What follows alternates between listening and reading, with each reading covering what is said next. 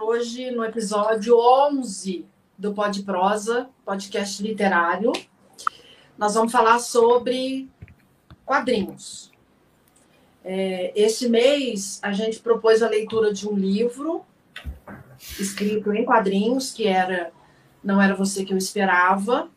E daí a gente decidiu fazer a discussão sobre o livro numa live e, e fazer o episódio é, falando sobre uh, quadrinhos, né? Então, o que nós vamos trazer hoje são conteúdos, exemplos, modelos uh, de quadrinhos, a diferença entre HQ, graphic novel, mangá e todo esse universo que gira em torno dessa leitura é, feita aliando imagem né, e a, a, a linguagem escrita. Quando eu fui estudar é, sobre a história mesmo, das histórias em quadrinho, é, eu vi que a primeira HQ que foi publicada assim foi em 1800 e eu até notei aqui, é, nos Estados Unidos. Não sei se vocês já leram, mas é The Yellow Kid, o, ou, ou Menino Amarelo, algo do tipo, assim. E conta a história de, de uma criança que vivia na, no subúrbio, assim, na periferia do, de Nova York.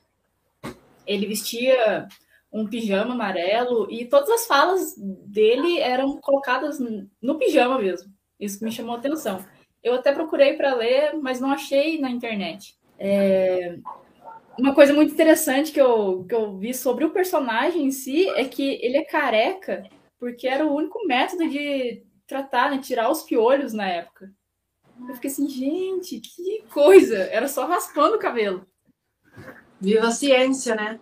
É, viva a ciência. Porque no meu tempo você tratava cabelo aplicando neocide, que é um negócio que mata. A gente sobreviveu, uhum. minha geração sobreviveu, não se sabe por quê. Hoje, toma remédio, né? Você não precisa botar nada no cabelo, não precisa estragar cabelo, não precisa nada. Toma um remedinho. Viva a ciência. Viva a ciência. E aí, no Brasil, eu fiquei curiosa também para fazer essa comparação, mas no Brasil a gente só tem uma, uma HQ mesmo em 1905, que é o se chamava o Tico Tico. E aí era uma revista em que você tinha várias HQs, né, várias, várias tirinhas, você tinha aquelas palavras cruzadas para fazer também, era algo para entreter mesmo. E aí aqui no Brasil foi aquele boom mesmo em 1960 Daí a gente tem a, a turma da Mônica aparecendo, o Ziraldo também. Inclusive, o primeiro, a primeira HQ assim, que bombou foi do Ziraldo. Foi a turma do Pererê.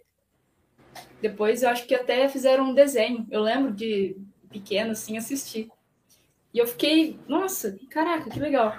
Mas antes também tinha o, o Bidu. Agora, eu preciso te cortar para um, para um anúncio de utilidade pública. Na turma do Pererê, do Ziraldo, tem um, um personagem que é o professor Corujito. O professor Corujito é inspirado no professor Paulo Nogueira, que é aqui de Itajubá, hoje já falecido, mas que eu tive a honra de conhecer, que era muito amigo do Ziraldo, né? E o Ziraldo se inspirou nele para fazer o professor Corujito. E o professor Paulo Nogueira, que era professor das antigas, que sabia a etimologia das palavras, sabia é, tudo sobre sintaxe, oração é, preposicionada, verbo, enfim.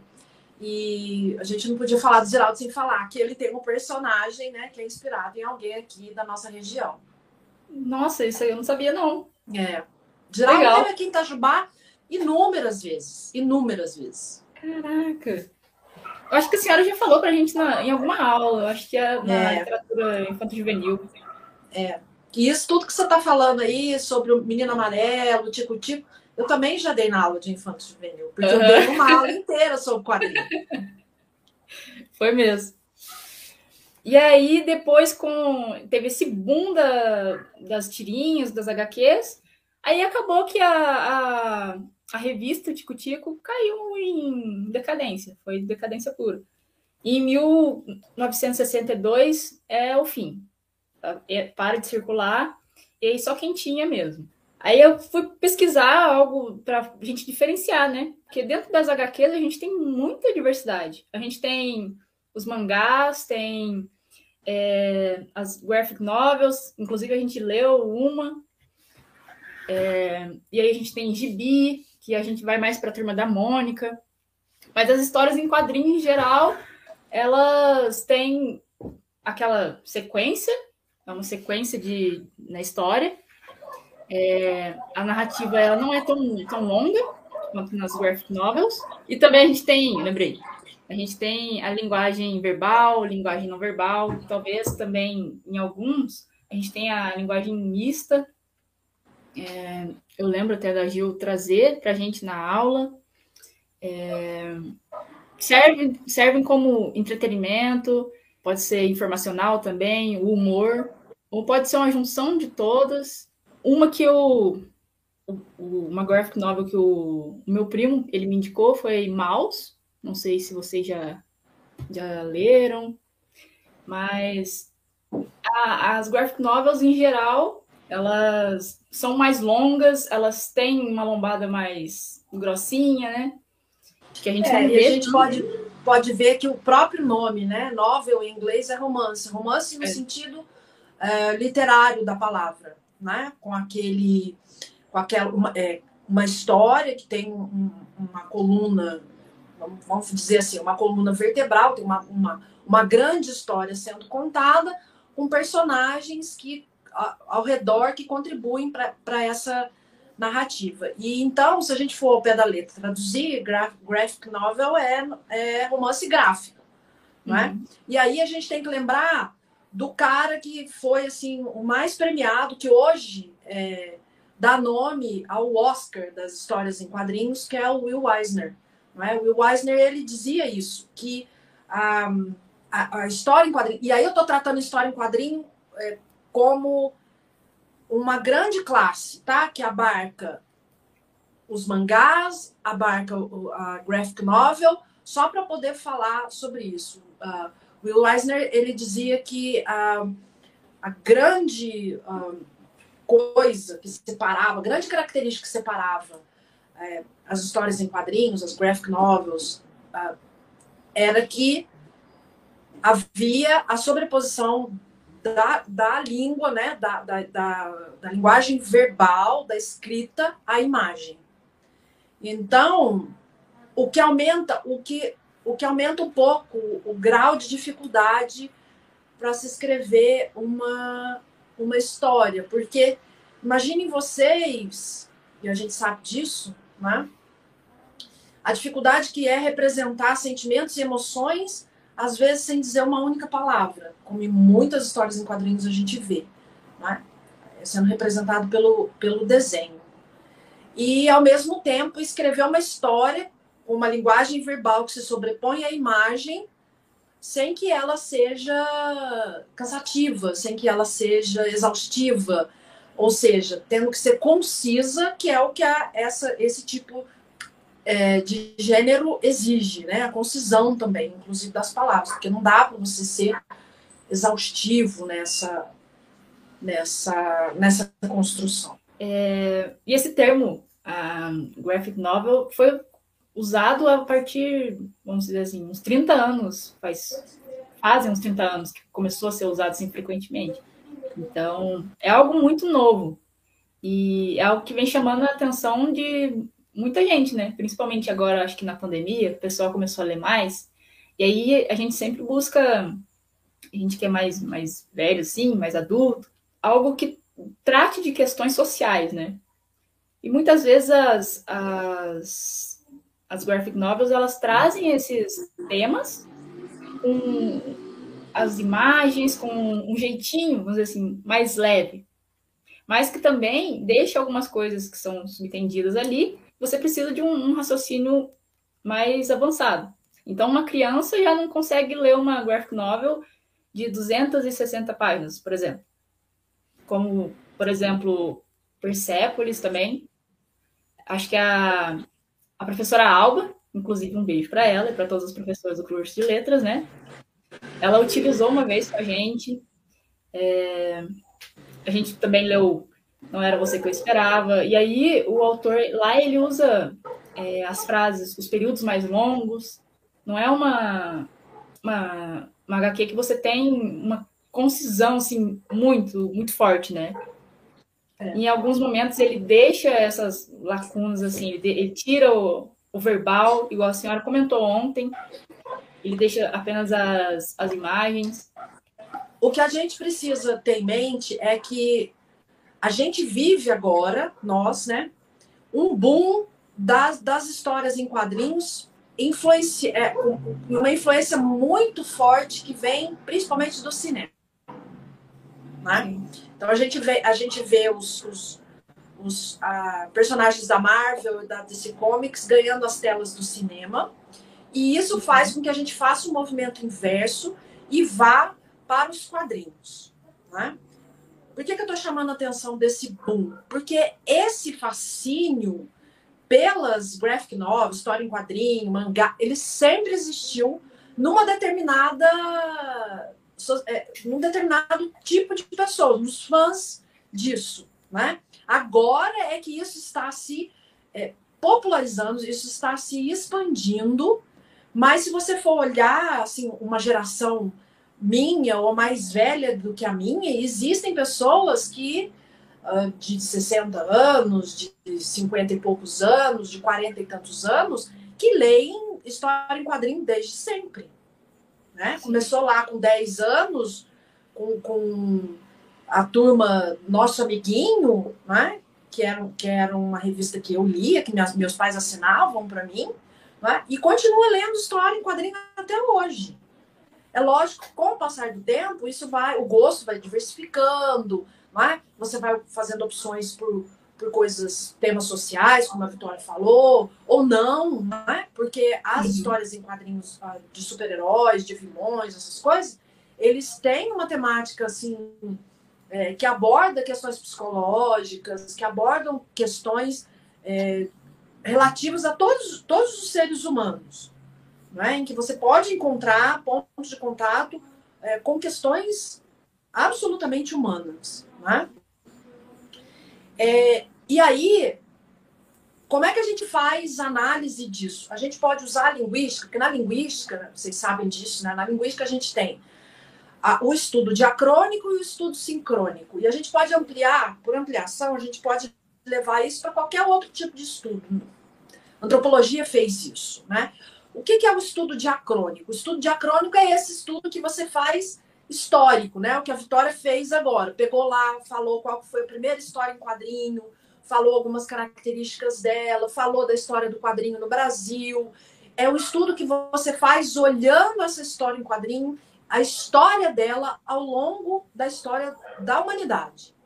E a gente também pode fazer um estudo sincrônico. O que é um estudo sincrônico? Você pegar e analisar um fenômeno que está acontecendo agora. Né? Então, eu chamei a fala para um fenômeno que está acontecendo agora. Fiz uma observação sincrônica.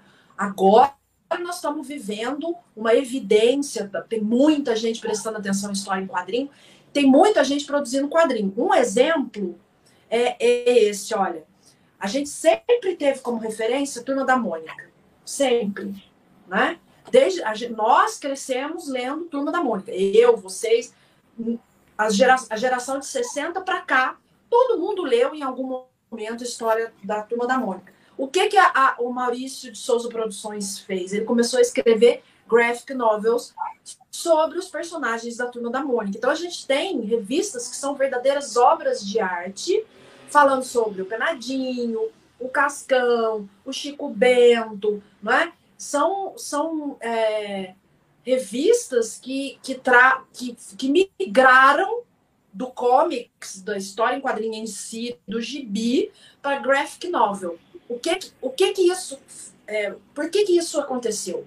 O mercado exigiu que isso acontecesse, né? O mercado exigiu que o Maurício de Souza Produções é, fizesse uma turma da jovem, uma turma da Mônica jovem, porque os leitores dele cresceram, não eram mais crianças, precisavam de jovens. Depois ele fez com que o, o, a, os personagens entrassem num romance, numa, num novel, não é? mais sério, com um olhar mais social, que nem a Vitória falou, não é? Quando o Chico Bento, a gente ouve, conta a história, por exemplo, da, da avó que morre, não é? ou do Jeremias, que fala sobre racismo, ou da Tina, que fala sobre machismo né, e feminismo, é, o mercado exigiu isso, né? Por conta desse boom que a gente está vivendo agora. Então, assim, a história em quadrinho, ela sempre existiu. Sempre não, né? Desde quando ela foi criada. Só que era um público muito específico. E por conta disso, um público menor. Não é um público pequeno, é um público menor do que é, do que é uhum. hoje. Hoje o negócio cresceu de uma forma absurda. E eu acho, para não ficar falando aqui, que eu já falei meia hora, eu acho que a história em quadrinho, como clássico, gênero, ela é uma porta de entrada para leitura. Você pode começar a ler a partir de qualquer história em quadrinho. Eu tenho aqui na minha mão, por exemplo, um livro não é? que fala sobre Gramsci, que é um teórico italiano super complexo em quadrinho. Não é? Muito mais é, palatável, se é que eu posso dizer isso. Eu tenho aqui, ó, Manifesto Comunista, que é super difícil de ler. Mentira, Manifesto Comunista até que não é não. Mas é lindo de ler em quadrinho, porque o desenho é maravilhoso. E ele é fiel ao texto original, que é uma coisa super importante. Então, a, a gente tem essa, essa importância dada para esse tipo, para esse gênero literário hoje, não é? por conta dessa explosão no cinema e também por conta da facilidade, da agilidade, da rapidez que uma história em quadrinho apresenta. Todo mundo foi unânime em dizer ontem, na live sobre o Não Era Você Que Eu Esperava, que a leitura foi super rápida. Nós não leríamos um livro daquele tamanho é? com a mesma velocidade. Então, tem essa coisa também, né, de estar em acordo com ah, os anseios da sociedade de hoje, que quer as coisas tudo sim muito, muito, muito rápido. Que a Turma da Mônica aconteceu o fenômeno inverso aos HQs da Marvel, da DC, porque antes já tinha o público dos quadrinhos, o público que acompanhou, igual a senhora contou essa trajetória, que depois foi para a Turma da Mônica Jovem, e agora está no cinema, está nas séries de TV. Então é um fenômeno ao contrário. E a DC não, a DC agora que eles estão migrando para o, os quadrinhos, por quê? Porque a história está nos quadrinhos. Então, tem todos aqueles universos, aquele multiverso né, do Homem-Aranha. Eu fui assistir Homem-Aranha no cinema e todo mundo já comentava por quê? Porque aquilo já estava nos quadrinhos.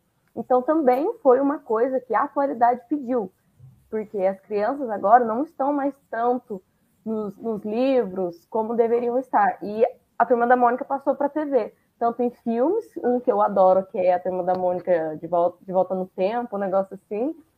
E tem também a sériezinha que passa, episódios curtinhos de 20 minutos.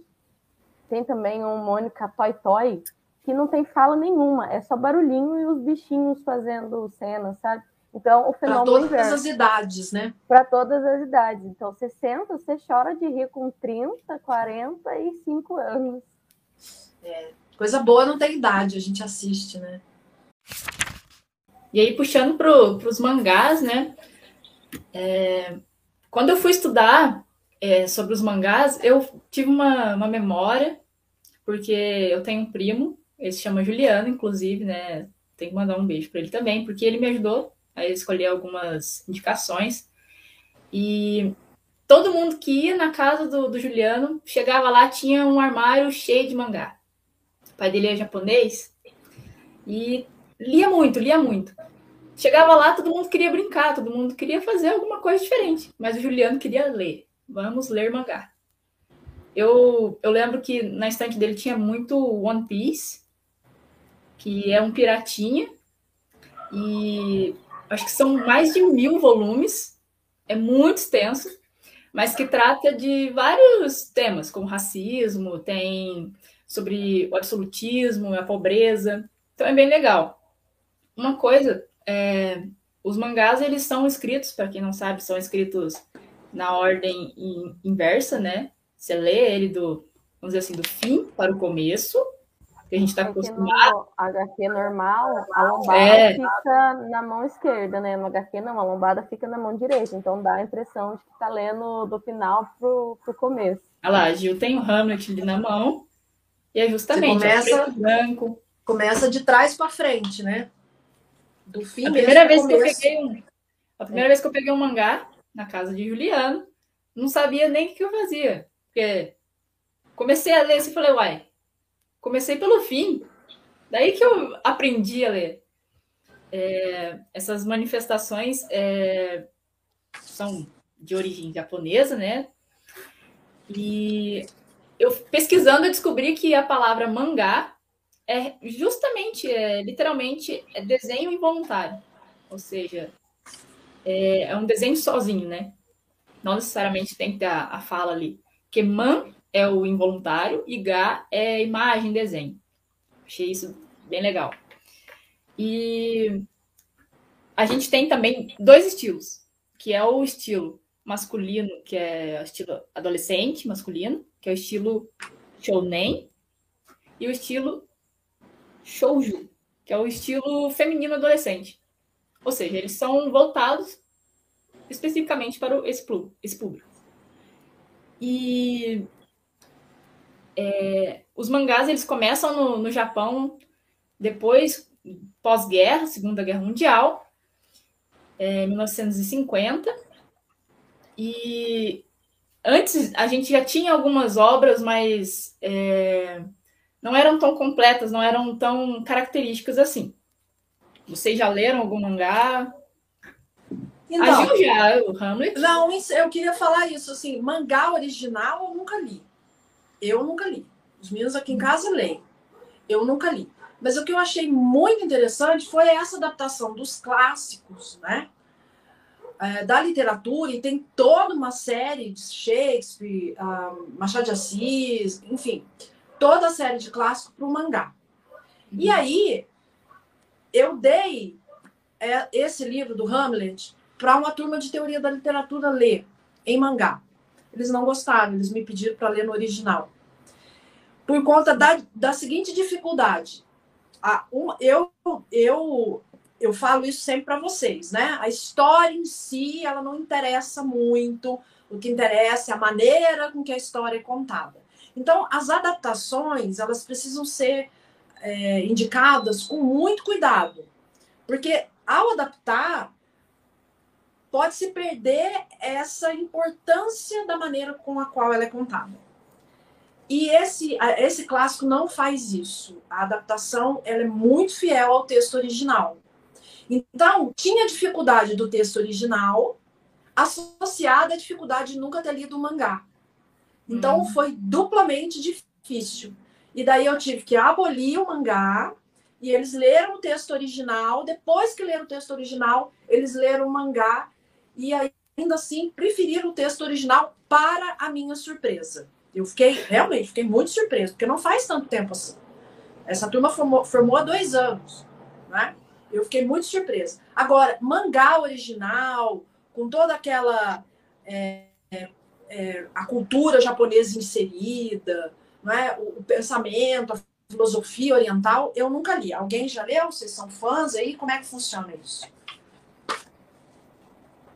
Bom, eu eu tive contato com meu primo, mas não não é um estilo que me agrada. Eu não, não sou muito chegada. Isabela, Maiara?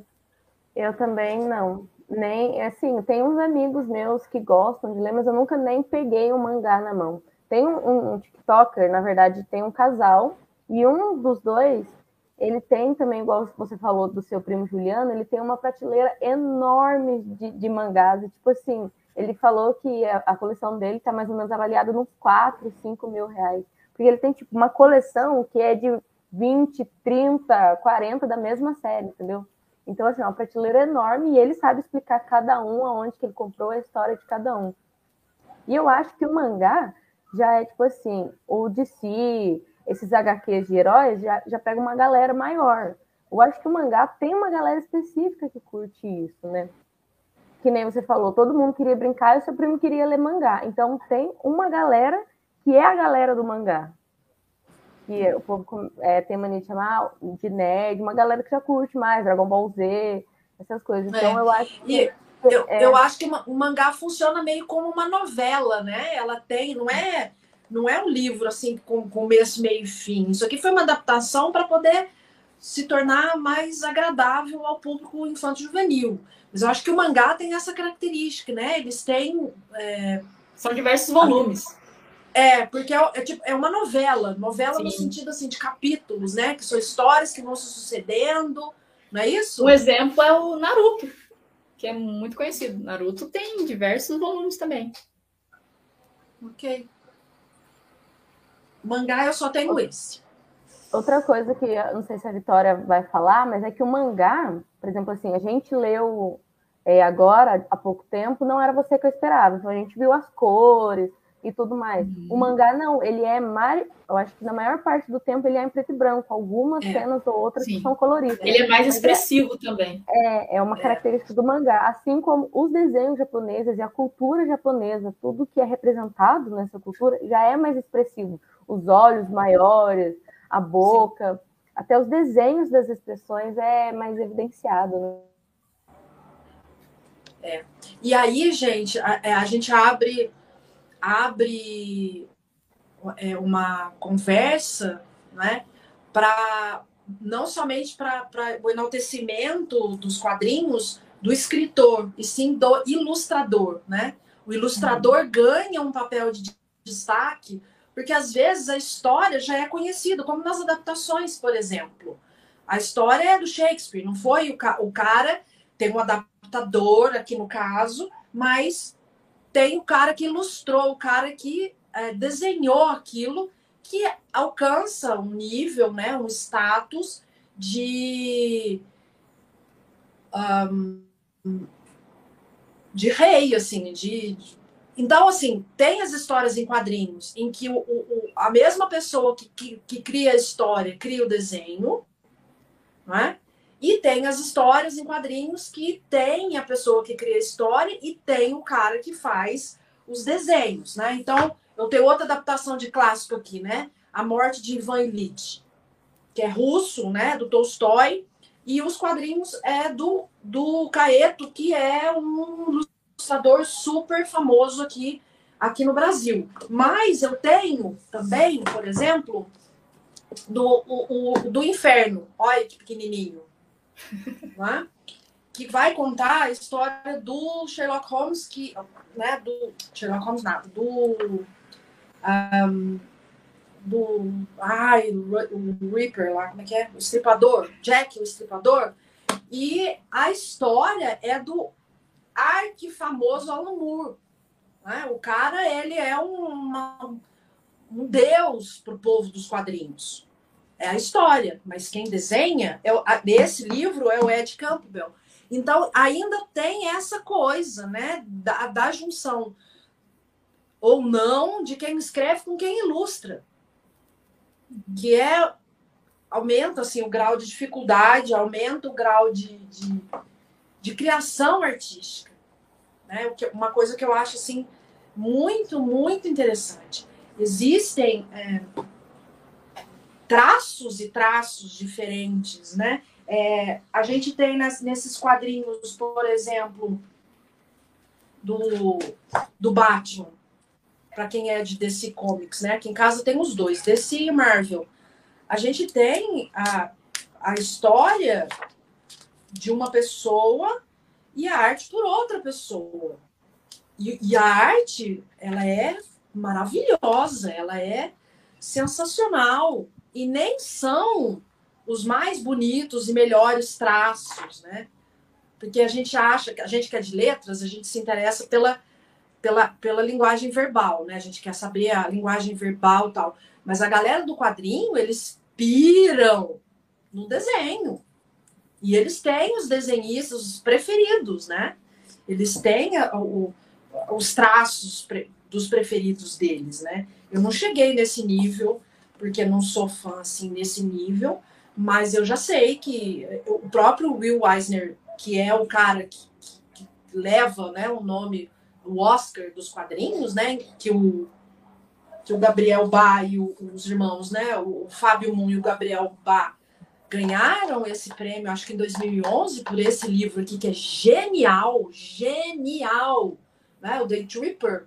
É uma história fantástica, é, é, efeito borboleta, assim, sabe? Conta várias versões da mesma história com, é, sob a perspectiva da existência ou não de determinadas pessoas. Então, é genial esse livro. Esses dois ganharam o prêmio Will Eisner e o Will Eisner ele tem um traço fantástico, fantástico. Um dos livros dele chamou Edifício. Praticamente o personagem principal é o edifício, é o prédio de apartamento. Como que ele consegue essa conversa com, com o leitor? Pelo traço, pela ilustração. Então não é não é só, de novo, né? Não é só a história que é contada, é a maneira com que ela é contada. E aqui, aliada linguagem verbal a não verbal, desenho, não é? A, a, a história em si que está sendo contada. Acho que a, a grande sacada do, das histórias em quadrinhos são os desenhos, né? Por exemplo, os cartoons. E aí a gente pode falar Vamos falar do, do Ziraldo, por exemplo. Ou do, do Maurício Souza mesmo. Você tem uma grande coloração misturada com os desenhos mais redondos, vamos dizer assim, eles são mais impactantes e chamam mais atenção. Se você não tiver um desenho legal ali para a criança olhar, como é o caso da turma da Mônica, as crianças não vão dar muita bola. Você está tratando algo sobre o meio ambiente um tema sobre meio ambiente lá com o Chico Bento. Se o desenho do Chico Bento não for algo bem trabalhado, bem colorido, não vai chamar atenção. Como um, um mangá, por exemplo, que é mais preto e branco. E está é. surgindo é. agora também uma, uma nova onda de, de, de histórias em quadrinhos que já é muito antiga e que agora está ressurgindo também que é do, do He-Man, da she Então, tem uma amiga minha que esses dias a gente saiu para fazer compra e a gente parada assim, né, escolhendo ela lá, lendo she no celular, como se nada tivesse acontecendo ao redor. Então, a galera está começando a pirar nesse, nesses, nessas histórias que já são antigas, mas é uma galera tipo de 14, 15 anos, né? Eu acho que o que influenciou isso é também como acontece nos HQs de heróis o cinema, a série que levou essa galera para o livro. Sim. É verdade. O que me chamou bastante atenção foram as releituras, né? É, principalmente que a, a Gil acabou de citar, a Day Tripper, que é uma releitura do Memórias Póstumas de Brás Cubas. Eu li ano passado também, é, foi Escravizaura, para um trabalho, e eu achei interessante. E foi a primeira vez que eu tive esse contato com a graphic novel. E você vê, assim, essa é, evolução é, é muito bonito e, e, chama a atenção também dos jovens, né, nessa fase aí que tem que ler esses livros que para eles não chamam, não são chamativos, é, e nesse formato é muito melhor, né? É, as histórias em quadrinho, elas, eu acho que elas, a partir de agora, elas já têm, né, um, uma função assim é, muito forte, muito importante dentro das escolas, mas eu acho que a partir de agora isso aumenta porque com essas releituras, igual vocês estão falando, fica mais fácil da pessoal do ensino médio, pessoal do, do fundamental, eles terem esse contato com os clássicos. Muitas vezes a gente coloca os clássicos ali na escola, a gente recebe também, né? Porque fomos estudantes, ainda somos. E a gente recebe um, um texto integral que é dessa lapa. E aí você com 15, 16 anos, muitas vezes não lê. Ou se lê, você lê o resumo que tá atrás, né? Pega na internet. Eu já vi é, muito começo, isso nessa escola. Eu já fiz muito de ler o comecinho, um pedaço do meio, depois o final, e conversar com a galera para ver se eu perdi alguma informação importante ali. Porque tem livro que realmente nessa idade não rola. Acho que a, a, a HQ vai ajudar muito nessa inserção da leitura e como que a, a, gente trabalha isso na escola, né? Nós somos professoras, estamos em formação, formadas.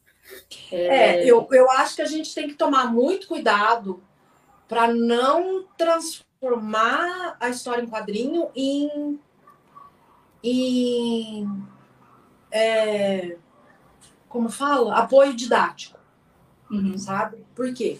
O que que acontece? Toma birra do negócio, né?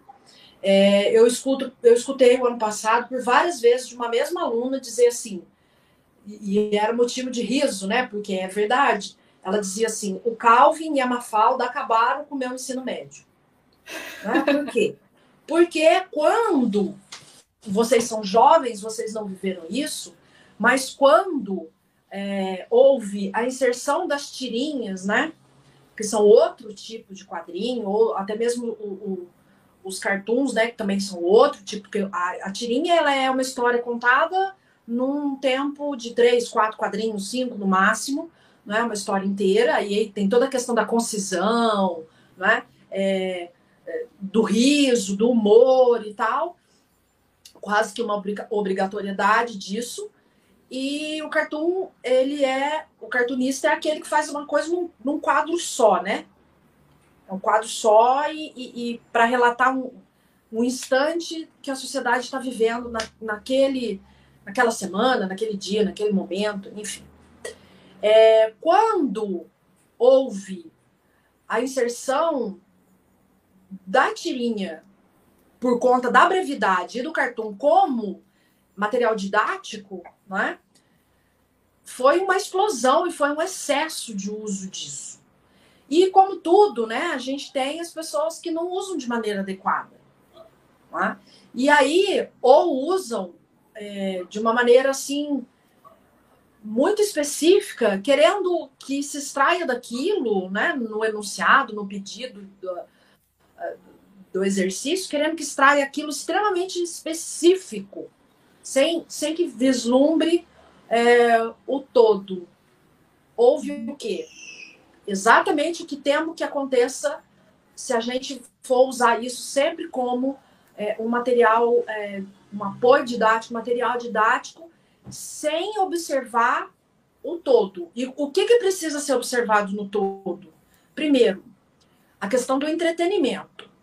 Né? A questão do. Porque o quadrinho, ele é. Ele não é material didático. Né? Ele não é. A gente usa isso como apoio. A gente, na verdade, desvia o uso principal dele para isso. Mas ele é, em primeira mão, ele é entretenimento. Então, assim, para inserir a leitura, ok. A gente tem aqui uma coisa que é mais do dia a dia de quem está lendo. A gente tem. Mas não é todo mundo que aguenta ler como Maiara, uma escravizaura em quadrinho, ou até mesmo Memórias Póstumas em quadrinho, ou que aconteceu no primeiro ano de letras. Eles não aguentaram ler Hamlet e mangá. Pediram o texto original. Né? E tudo bem. Então, assim, a gente deve usar, é um, é um material de apoio fantástico para inserção de, de leitura, mas a gente tem que tomar muito cuidado e observar sempre o todo, né? Não só é, exigir da, daquilo aquilo que é, sabe assim ah vamos analisar o, o, narrador vamos analisar o personagem vamos analisar o não tem que ser observado todo, tem que ser levado em consideração todo, tem que chamar atenção para o todo, tem que ouvir todas as impressões, tem que, tem que eh, botar a pessoa para é, é, ouvir opiniões, né? As rodas de conversa em sala de aula são extremamente importantes porque a partir do momento que um fala, ah, eu achei isso, isso, chama a atenção do outro para coisas que o outro não percebeu, para coisas que o outro não sentiu, para coisas que o outro não viu, né? Então, é, eu acho, é um elemento que deve ser inserido cada vez mais dentro da sala de aula. Não só isso, né? A gente já teve no curso de letras muitos alunos que analisaram é, narrativas em quadrinho. É, eu lembro do João Pedro, João, do João Paulo, é, do João Paulo, que analisou o Batman numa revista específica fez uma análise do discurso e ele analisou tudo: a linguagem verbal, a linguagem não verbal, não é? os desenhos, as cores usadas. Foi um, um trabalho magnífico dentro daquilo que ele se propôs a fazer. Não é? Então, assim, tem que levar, tem que usar, só não pode perder de vista que tem que ser uma coisa para despertar a atenção, despertar a curiosidade, despertar o desejo de descobrir coisas dentro daquela história, não é? É, é, observar pontos de vista, observar é, sentimentos que são extraídos daquelas histórias, é, é, ações, posicionamentos, não é? é? Fazer análises de coisas que a gente não são tão claras, não são tão óbvias, né? Numa primeira leitura, reflexões, sejam elas filosóficas, de ordem prática, enfim, fazer tudo isso, mas não pode, a gente tem que usar isso para despertar o interesse, não a raiva. Não pode se tornar aquela leitura obrigatória. Ó, oh, essa semana a gente vai ler tal coisa. E se a pessoa não gostar daquela leitura? O Matheus, uma vez, colocou agora, pegando o gancho, essa, essa semana, semana passada, perguntando lá no, no PP, no Instagram. O que, que você faz quando você está lendo um livro e não gosta? Você desiste? Você dá mais uma chance? E aí, você colocou esse livro como obrigatório para analisar tal coisa e chegou, sei lá, na, menos da metade do, do livro, do HQ, a pessoa não gostou. Então, ela vai pegar aquilo, vai guardar aquele sentimento e vai achar que toda leitura vai ser a mesma coisa, entendeu? Então, tem que ser, eu acho que primeiro tem que começar desde cedo essa aproximação, esse conhecimento como forma de entretenimento, para depois que a pessoa já conhece, já sabe os seus gostos, já tem uma familiaridade com é, o estilo, com o jeito em que é contada a história, para depois analisar esse todo, para depois começar a ver uma é. parte mais técnica, né? Eu, eu concordo. Só que eu acho assim que existem graus de, de gosto, sabe? E eu acho que as pessoas elas dão pouca chance para as coisas, tá? É mais, eu, eu brinco, eu falo mais, é mais ou menos como comida. Ah, eu não gosto, mas você já comeu? Né? Eu, por exemplo, eu não gosto de peixe. Mas toda vez, eu não gosto de peixe de jeito nenhum, nada que nada. Toda vez que a gente vai à praia ou a algum lugar, eu me dou ao luxo né, de botar na boca uma coisa que eu sei que eu não gosto. Para dizer, reafirmar, eu não gosto. Tá? A questão é que as pessoas começam a ler dez, ler, sei lá, duas páginas e fala, é, é cansativo, é chato, dorme, não tem aquele hábito, é, ela, ela, não insiste, ela não persiste, ela desiste logo no primeiro obstáculo.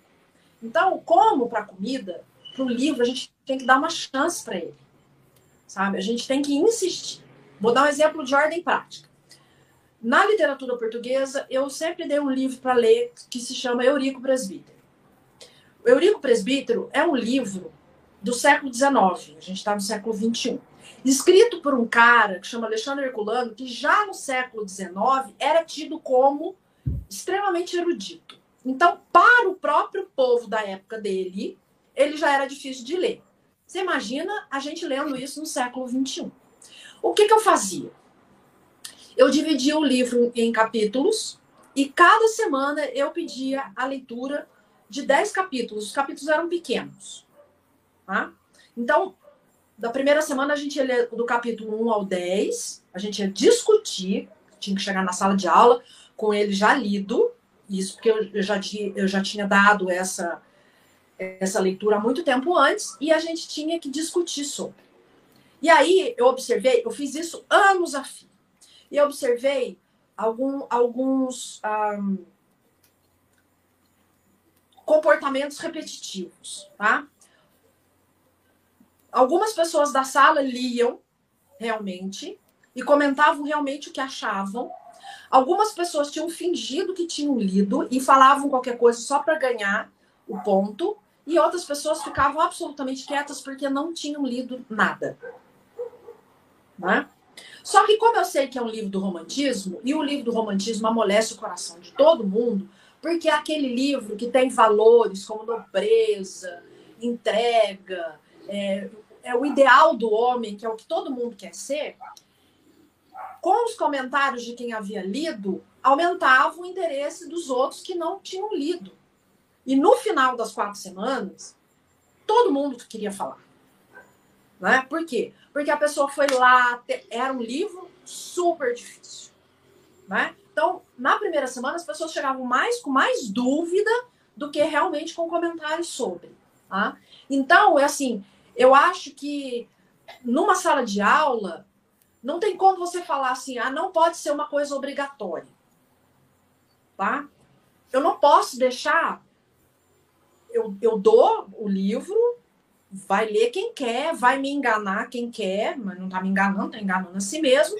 Mas eu tenho que conversar sobre esse livro, eu tenho que falar sobre esse livro. Então, tem que haver esse esforço, essa tentativa de chamar para a leitura aqueles que de fato não se interessam. Esse é o esforço feito pelo lado do professor.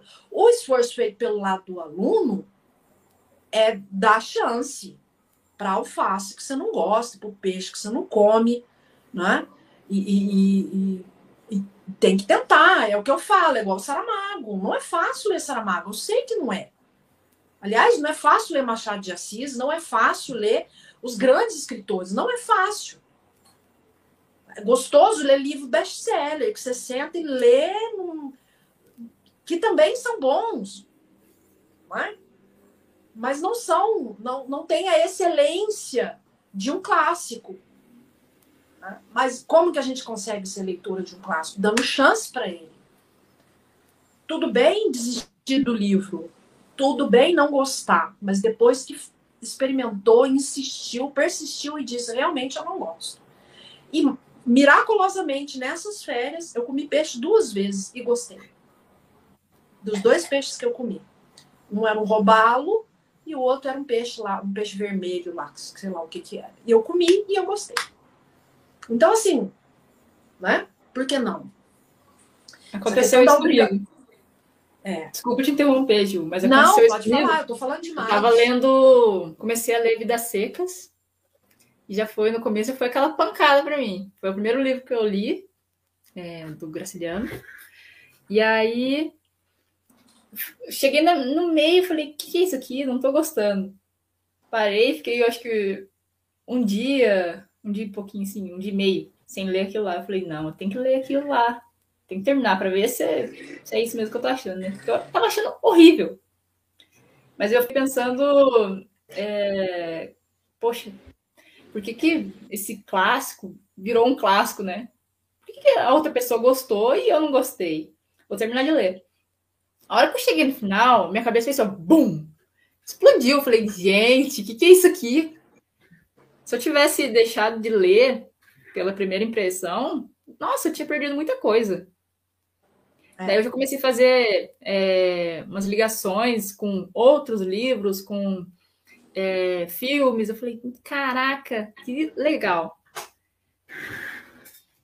Esses são os clássicos, né? Eles explodem a cabeça da gente. Uhum. É, eles fazem isso mesmo. A gente sai diferente, né? Depois que, que termina de ler, nem que seja por, por alguns por alguns momentos. Assim. E eu acho que, que ler é, eu acho não, ler é um hábito.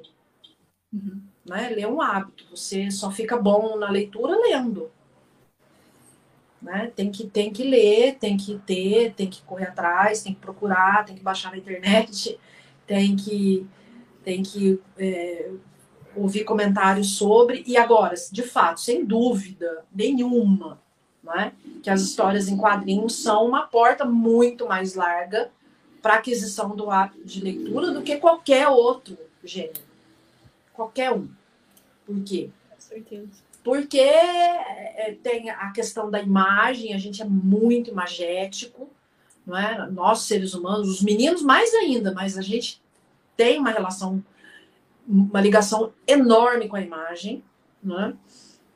é e a questão do que a gente vive hoje, dessa questão de, das coisas serem céleres, né? Tem que ser rápidas elas têm que ser consumidas de maneira rápida, elas têm que. o, o HQ ele, ele proporciona isso. Mesmo depois você volte, ler de novo, ler outra vez, o que você pode fazer né, sem perder muito tempo. Então, é óbvio que é uma entrada, uma porta muito mais larga. Mas aquilo, tem que tomar muito cuidado para isso não virar uma, um, um, apoio pedagógico chato, né? Que vai ser imposto, goela abaixo, obrigatório naqueles itens que, que, que, que são exigidos. É, não transformar isso numa ferramenta, né? E sim numa porta para outros, a ponto da, da, da, da criança, do adolescente, do jovem, querer ler outros. Né? É, muitos anos, quando eu dava aula no ensino médio, muitos anos mesmo, uma aluna minha me perguntou se tinha algum problema ela ler Sidney Sheldon. Ela tinha 15 anos, ela chamava Andressa, nunca mais vou esquecer dela. Sidney Sheldon era um autor de best-seller, tipo aquele cara que escreve, nunca sei o nome dele, querido John, é, Nicolas esses, É, esse Nicolas qualquer coisa. Era a mesma coisa, né? Aí eu falei para ela, não, não tem problema nenhum você ler Disney Shell. Não tem problema nenhum as pessoas lerem é, best-sellers, né? Não tem problema nenhum, estão lendo e tal. O problema é, é, é ler isso o resto da vida. Você não pode ler isso o resto da vida. Chega uma hora que não dá mais. Por quê? Porque a fórmula esgota. E aí, todos, a partir de determinado livro, você acha que está lendo o mesmo, porque é a mesma fórmula. Isso acontece com os, com os best-sellers, com os romances policiais. Raros romances policiais são originais, são inovadores. Por quê? Porque eles têm uma fórmula, sabe? É, os plot twists são aquela a virada do enredo são previsíveis porque eles têm uma fórmula. Então, raro é o que é surpreendente, não é? Então, a gente não pode deixar essa essa vontade, né, de, depois de instalada essa, esse hábito de ler, virar uma coisa mecânica, uma coisa monótona. Por isso que a gente tem que oferecer vários tipos, vários gêneros, né, é, e colocar em contato. E aquilo, a gente também não é responsável pelos outros. A gente oferece, mostra, fala, tá aqui. Quer, quer, não quer, paciência. Fazer o quê? A pessoa não, não gosta de ler mesmo. Eu, honestamente, acho que não deveria estar fazendo letras, né? Porque letras pressupõem que você vai ler e vai ler de tudo. Desde literatura, que é um, que é um grande barato, assim, que, que você pode escolher o tema que você gosta, que é uma infinidade, que você pode ler o que você bem entender, como todos aqui têm, né? Os seus seus queridinhos, né? Aquilo que gosta, aquilo que não gosta, até mesmo na questão da teoria, né? A gente é, com a gente é massacrado com teoria, né? Socir tá aí, que não, que não me deixa mentir, e todos os outros teóricos que vocês têm que ler e estudar para poder passar pelo curso. Enfim, falei demais, de novo. Maiara, fala alguma coisa, filhinha. Você é. ficou quietinha, não deixei você falar, né? É, eu concordo também. É, antigamente eu passei, eu passava assim por essa situação. Eu, meu gênero preferido era romance e eu só lia romance. E teve um momento que eu enjoei e eu não conseguia mais ler essas mesmas as histórias. E hoje em dia eu leio diversos tipos de livro e eu termino um e eu quero um diferente. Eu quero ler suspense, e eu vejo que isso contribui muito, nossa, na minha vida, porque enjoa mesmo. É, ficar é. só num, num, gênero, tanto até a HQ, né, a graphic novel, que foi, eu, eu fiquei muito impressionada, porque eu, eu só tinha tido contato aí, né, que eu li foi Escravizaura, foi ano passado, e essa que nós lemos, né, para o clube, é, eu falei, nossa, que, que, história, além de tocante, né, nesse formato, é, é diferente, né? Eu que estava familiarizada aí só com os quadrinhos, a historinha tal, mais infantil, e, e eu já estou escolhendo, assim, outros para ler também, é demais. É. isso, tem que estar sempre, eu acredito, né, constante mudança, né? É, sempre antenado. E aí, olha só, é, tem uma coisa que eu já falei, mas que eu vou repetir. Não é todo mundo que é apaixonado pelo texto que nem a gente. Né? Muitas pessoas vão para a história em quadrinho apaixonadas pela ilustração. A, a, o texto é, é, é um, uma coisa a mais, né? Então é uma coisa assim para gente, a gente é, prestar atenção também. Quem são esses ilustradores? Quem são os ilustradores famosos? Não é? Quem, quem, quem ganha prêmio, assim, é, geralmente a premiação listas, né, geralmente são excludentes, elas tiram pessoas que porventura possam merecer.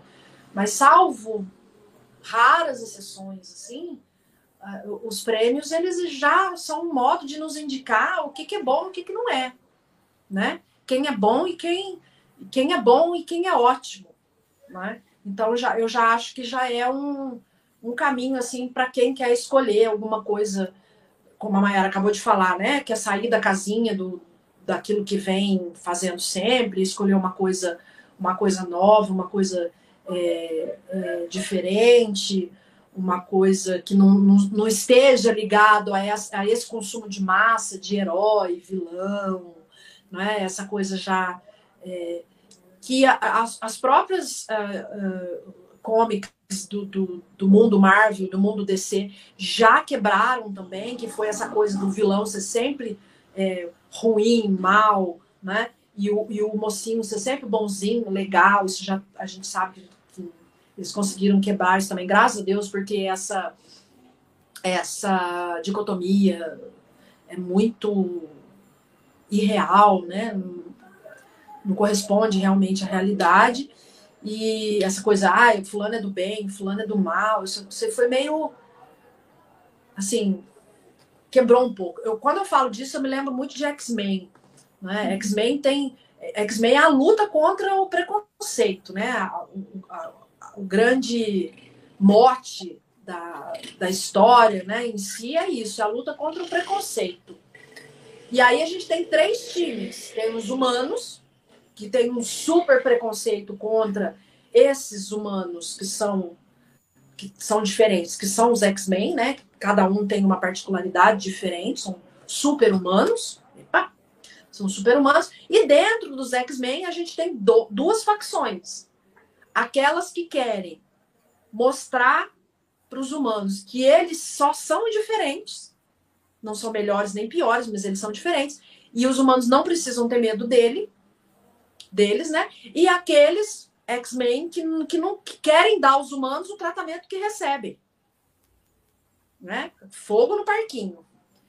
E aí fica essa essa confusão né, de, de, de, narrativa, esse embate de quem tem razão, quem não tem razão, mas é, é tudo muito humano, traz muito isso para o contexto nosso, de, de gente de, como a gente, gente normal, né? gente que, que é preconceituosa, que é racista, que é que, que não aceita, tem medo do diferente, né? Que não engole o diferente porque tem que estar enquadrado dentro de um padrãozinho e tal. E tem aquelas pessoas que falam: calma, nós vamos mostrar para você que não é assim, não é que, que, que a gente só é diferente, a gente não é melhor nem pior. E tem a galera do vamos fazer com eles como eles vamos ser preconceituoso, vamos ser racista, como eles são, né? Então, é, a gente fala assim, ah, é, é só é, é só entretenimento. Não, é entretenimento. É entretenimento. Tem essa coisa do lúdico, né? Do, do jogo, do prazer, do humor, às vezes. Essa coisa do, de, de levar a imaginação para outro nível, né? ou não, né? retrata a sociedade de uma maneira muito fiel, como o livro que a gente leu, mas traz para a gente impressões e sentimentos que a gente jamais vai ter, porque eu, eu não vou ter mais filho, eu não vou ter um filho com trissomia, né? mas apresenta esses sentimentos e põe a gente para pensar.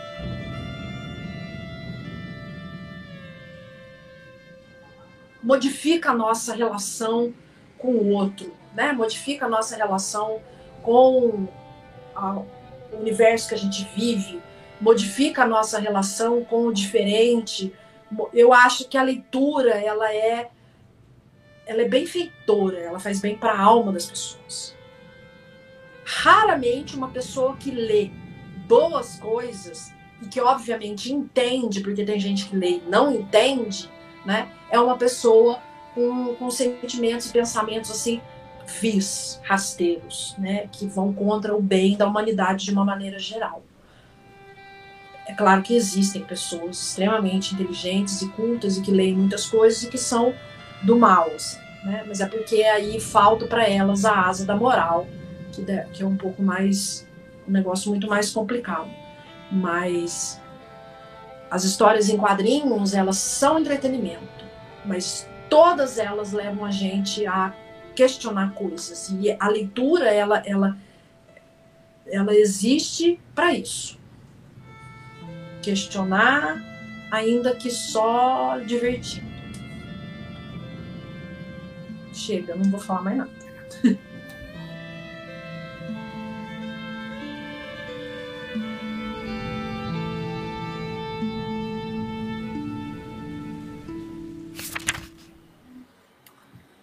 que, que o seu ponto nos diz hoje, Isabela? Isabela, meu, seu meu, ponto, Marcos. Meu, meu ponto está calado hoje aqui. Hoje não hoje tá tem tá informação. É. Só trouxe aquela hora da xirra aqui, depois. Mas é, é, o HQ é uma, uma leitura diferente, uma leitura visual, né? É aquela leitura que, ao mesmo tempo que você vê o verbal, você entende o verbal, você tem que tirar um tempo para entender o não verbal também, que um conversa com o outro, aquela sobreposição de imagem e palavras. E como já foi dito, só para reafirmar, muitos se aproximam, muitos se interessam pelo HQ, pela imagem, né, pela história contada através do não verbal, e acabam é, percorrendo o caminho do verbal. É, eu acho que principalmente principalmente agora, nos dias de hoje, um público mais jovem, jovem adulto, né? Porém, tem os clássicos, as releituras que trazem essa galera que já foi das antigas. Mayara? É, eu acredito que essas é, HQs, né, como nós já, vimos, já ouvimos, lemos bastante, é, trazem essa reflexão do cotidiano para os dias de hoje, eu acho que isso é muito relevante, porque é o público adulto, né, que já foi acostumado aí com histórias mais lúdicas, é, história em quadrinhos, mais infantis, é, olhar e, e perceber, né, ter essa proximidade com uma história que é parecida com a sua, uma história mais real. Eu acho que isso é muito relevante, principalmente agora, né? Bom, o que eu posso dizer? Eu quero dizer que leiam, leiam, leiam o que vocês gostam, leiam o que vocês querem, né? E continuem seguindo o Pode Prosa. Se você ainda não segue o Pode Prosa nas redes sociais, arroba Pode Prosa. Se você quiser nos apoiar, o padrinho está aí, faça a festa. E a gente festeja junto com você. Gente, um beijo. Muito obrigado por esse papo, por esse novo formato. Tchau, uma delícia. Beijo para vocês. Até a próxima. Pessoal. Tchau.